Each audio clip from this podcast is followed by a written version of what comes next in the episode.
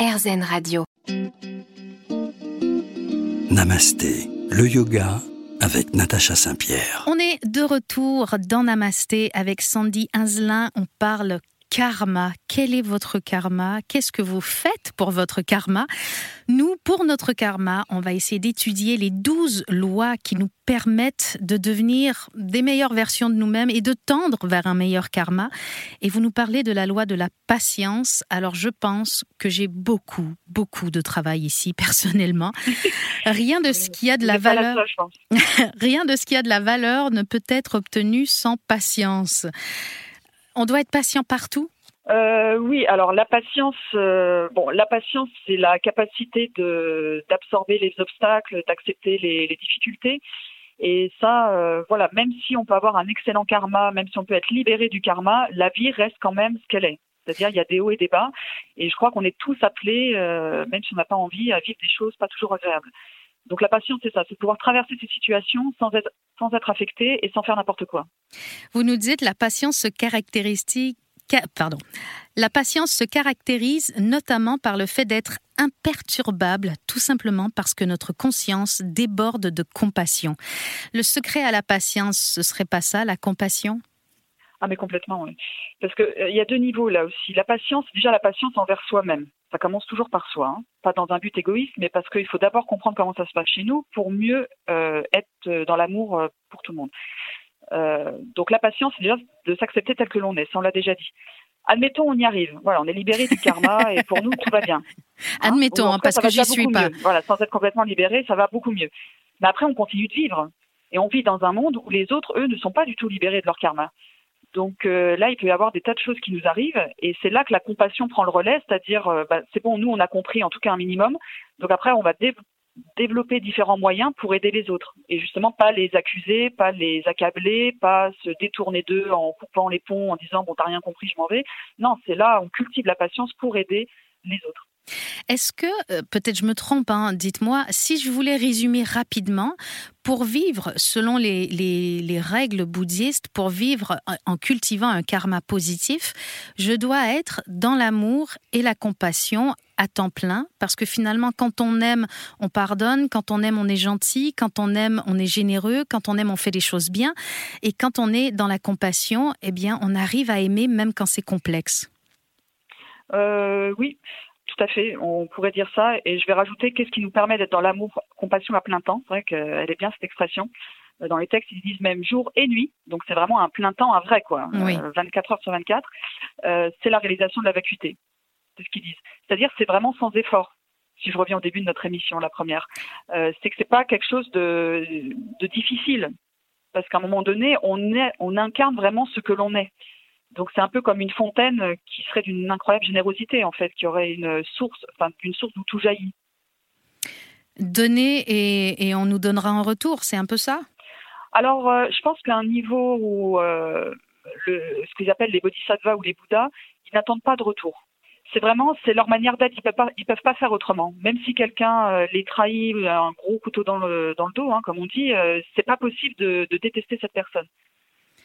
Parce... On peut plus en fait parce qu'on on devient finalement euh, l'amour inconditionnel. Oui, c'est ça. C'est qu'on voit que l'autre ne fait pas exprès.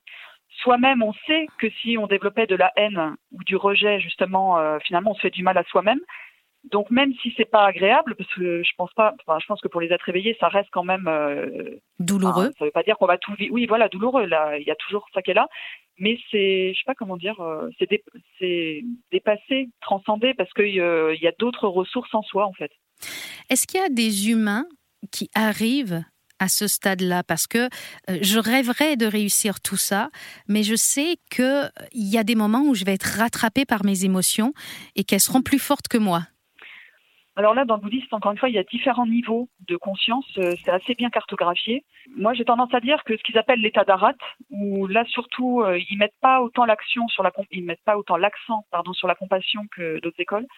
Donc l'état d'arat, c'est vraiment d'arriver à éradiquer les émotions les plus grossières. Là, je dirais oui, c'est possible. Ça ne veut pas dire qu'elles vont pas revenir, mais on aura le mode d'emploi pour pas se laisser prendre.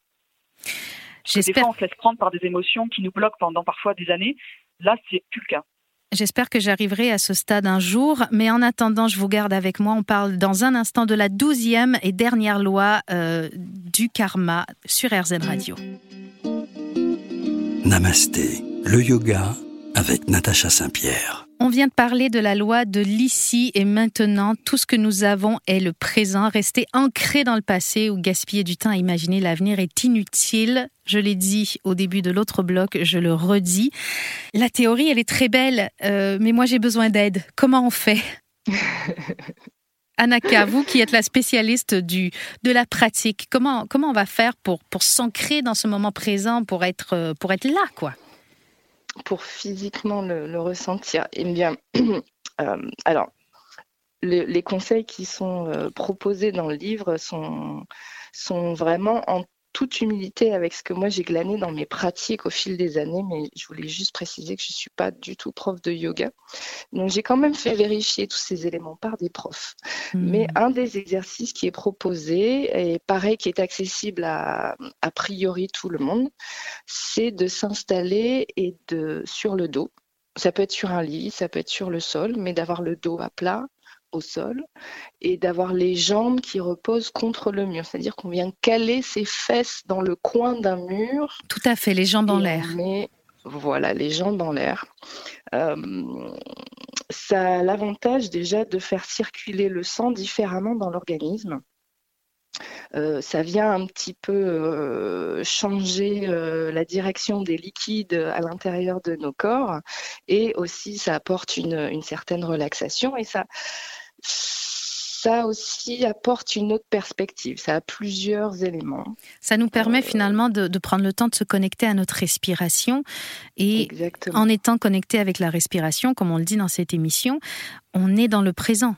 Voilà, on est dans le présent. Et comme on est dans une position dont on n'a pas forcément l'habitude, si on prend quelques instants pour écouter les réactions du corps ou sentir la gravité qui est différente, on va sentir ses genoux qui descendent, enfin dans l'autre sens par rapport à habituellement, euh, mm. on va sentir ses hanches qui, qui sont pareilles dans un axe différent, euh, et du coup, on peut, avec cette pratique toute simple, à la fois se détendre, à la fois euh, avoir une circulation euh, du sang qui, stimule l'immunité, qui, qui stimule l'épiderme, qui stimule plein de choses, et en même temps percevoir son corps différemment le temps d'un instant.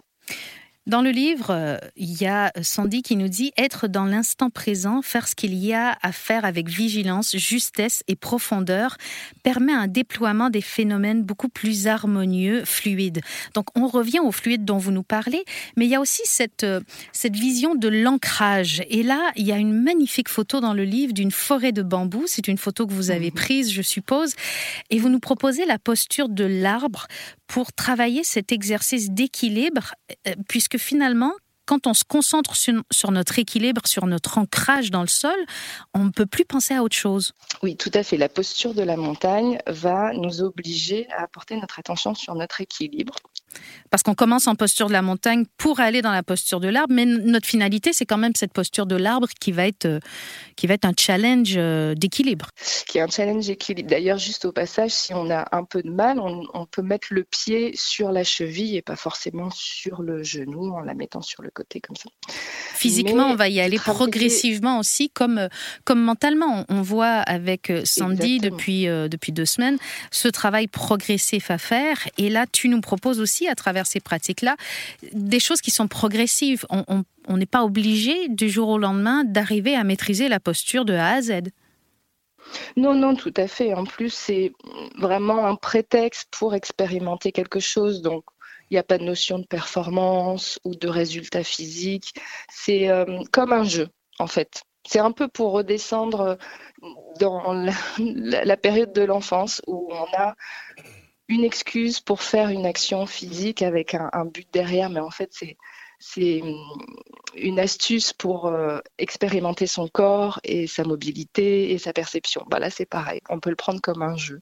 On le prend comme un, jeu et, à travers ce jeu, on va essayer de garder notre posture. Vous nous dites 30 secondes si c'est possible au début, puis après, euh, on va progresser euh, lentement, on va peut-être décoller euh, le pied du sol et tranquillement, au fur et à mesure qu'on va s'ancrer dans le sol, qu'on va devenir plus apte à maîtriser cet équilibre, on va devenir aussi plus apte à maîtriser notre cerveau et à être dans le moment présent. Il est là le secret peut-être, y aller petit à petit et voir euh, les effets sur notre corps parce qu'on ne peut pas nécessairement voir ou, c'est pas palpable euh, les effets, euh, les changements qui sont plus psychologiques, plus philosophiques et spirituels. Restez avec nous, on revient dans un instant sur RZN Radio pour parler de karma dans Namasté. Namasté, le yoga avec Natacha Saint-Pierre. De retour dans Namasté sur RZN Radio. On parle karma déjà depuis deux semaines, les douze lois du karma, et on en est à la douzième loi, la loi de la valeur et de l'inspiration. Nos actions ne peuvent pas être médiocres, car c'est seulement avec notre engagement que nous pouvons contribuer positivement au tout dans lequel nous vivons. Alors là, il faut que vous m'expliquiez, Sandy. Oui. Alors là, ça permet de résumer tout ce qu'on a vu avant. Euh, déjà, voilà, le monde dans lequel on vit, on a notre part de responsabilité dans ce qui se passe. C'est pas quelque chose qui nous est imposé de l'extérieur. L'ensemble de ce que nous traversons au niveau individuel et collectif est le résultat de nos actes. Donc c'est la raison pour laquelle nos actions ne peuvent pas être médiocres. C'est-à-dire qu'on doit faire vraiment attention à ce que l'on fait. Et euh, donc toute cette loi nous invite à réfléchir sur euh, quelle est la véritable valeur de l'être et dans quel chemin j'ai envie de, enfin, par exemple, quel métier j'ai envie de faire? Enfin, est-ce que ça contribue vraiment de façon positive au monde ou pas? Hmm. Donc ça, c'est le début de la réflexion. On parle karma et éthique depuis le début de cette émission. Euh, vous nous parlez karma et métaphysique aussi en parlant du tout. Cultiver un karma vertueux et se libérer du karma conduit au-delà d'une vie simplement heureuse au quotidien. Cela permet aussi d'avoir un autre regard sur notre finitude et le sens de la vie. Est-ce que vous avez touché ce bonheur du bout du doigt? Euh, bon, alors qu'est-ce que je peux dire à un niveau personnel? Parce que je disais tout à l'heure euh, par rapport aux émotions ou les pensées, euh, c'est des choses qui me parlent. Enfin, pour moi, c'est pas de la fiction. C'est-à-dire, on peut vraiment changer des choses à ce niveau-là. On peut changer son rapport à nos pensées, à nos émotions. Et ça, effectivement, je trouve que c'est très libérateur parce que je me sens pas en prison, en fait, en moi. Donc, est-ce que c'est le bonheur Bon, après le bonheur, c'est un grand mot, mais moi, un de mes objectifs, c'est pas de me sentir emprisonné dans, dans ma propre expérience, c'est de me sentir libre. Est-ce que avoir un bon karma nous permet d'avoir euh, une existence avec des bonnes conditions de vie? Oui, tout à fait. Alors c'est ce qu'on appelle le karma positif. En fait, plus, notre, plus on aura posé de bonnes actions, plus on, en fait on peut, on favorise nos chances d'avoir euh, des conditions de vie agréables. Et pour certains, c'est ça le bonheur justement, c'est d'avoir un bon métier, une belle famille, des enfants. Enfin voilà, chacun va avoir sa conception du bonheur, ce qu'on appelle le bonheur mondain. Oui. Et donc. Et après, oui. Et donc, le karma va nous amener vers euh, ce qui est notre bonheur à, à, chacun. Oui, l'idée vraiment, c'est de trouver sa propre voie. Euh, dans le bouddhisme, on n'est pas dans une voie, euh, on va nous dire, faut faire ceci, faut faire cela pour être heureux. Finalement, chaque voie, enfin, comment dire, chaque chemin de vie, hum, comment dire, différemment, il y a différents chemins qui sont possibles. On n'est pas tous obligés, par exemple, d'avoir tel métier ou de, de, vivre dans un monastère. C'est pas ce qui est proposé. Mais c'est vraiment d'aller au-delà des conditionnements pour voir qu'est-ce qui nous correspond le mieux pour soi, de trouver sa propre voie. Et quand on est là, alors déjà, généralement, ça se passe beaucoup mieux. Par exemple, le travail n'est plus une torture. On est content d'aller travailler. Rien que ça, euh, c'est énorme. non, mais c'est vrai. Oui, oui, tout à on n'attend pas le week-end avec impatience. Chaque jour, on est en vacances. Donc euh, ça, ça permet déjà euh, d'être sans effort, hein, ce fameux sans effort dont on parle aussi depuis le début. Et euh, oui, voilà ce que je peux déjà dire. Le, sans-effort se construit à force de petits efforts qui nous permettent de, finalement modifier notre perception. Est-ce que l'effort, c'est une perception? Alors, est-ce que l'effort est une perception Je dirais plutôt peut-être que c'est une qualité à, cultiver. Et là, l'image qui me venait, c'est un peu comme si on nageait euh, ou on avait un bateau et qu'on était à contre-courant. Donc, euh, l'effort, peut-être, c'est d'arriver à retourner le bateau pour se remettre dans le courant. J'aime beaucoup, beaucoup cette façon de voir les choses. C'est que plutôt que de vouloir aller dans une direction qui nous est presque inatteignable, on va euh, voguer avec le courant. Euh, mais est-ce que certains ne peuvent pas se servir de, cette vision pour finalement devenir euh, laxistes? Alors là, alors pour retourner le bateau, c'est là où ça demande des efforts. Donc si on dit moi je vis dans le courant sans rien faire, euh, bon j'ai envie de dire il y a 9 chances sur 10 qu'on n'ait rien retourné du tout. Que effectivement on soit juste dans une forme d'ego spirituel, enfin parce que l'ego spirituel peut se décliner de différentes façons, Mm. de dire euh, voilà je me détends, je suis détendu en toutes circonstances, moi je vis dans l'instant présent, euh, mais s'il n'y a aucun travail de fait, euh, c'est impossible. Oui, c'est- aussi se voiler la face et se faire croire finalement qu'on fait les choses bien alors qu'on ne fait rien du tout. Oui exactement, oui c'est effectivement c'est une façon de se flatter soi-même et de pas regarder encore une fois qui on est.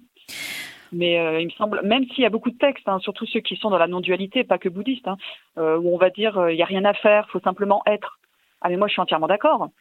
Mais euh, pour y être, non, je suis désolée, je crois qu'il Il y a un travail. des efforts. Bah, pour la plupart, après encore une fois, il y a toujours des exceptions, mais pour la plupart, il y aura des efforts à faire. On revient dans un instant pour vos conclusions, Sandy. Restez avec nous sur RZN Radio.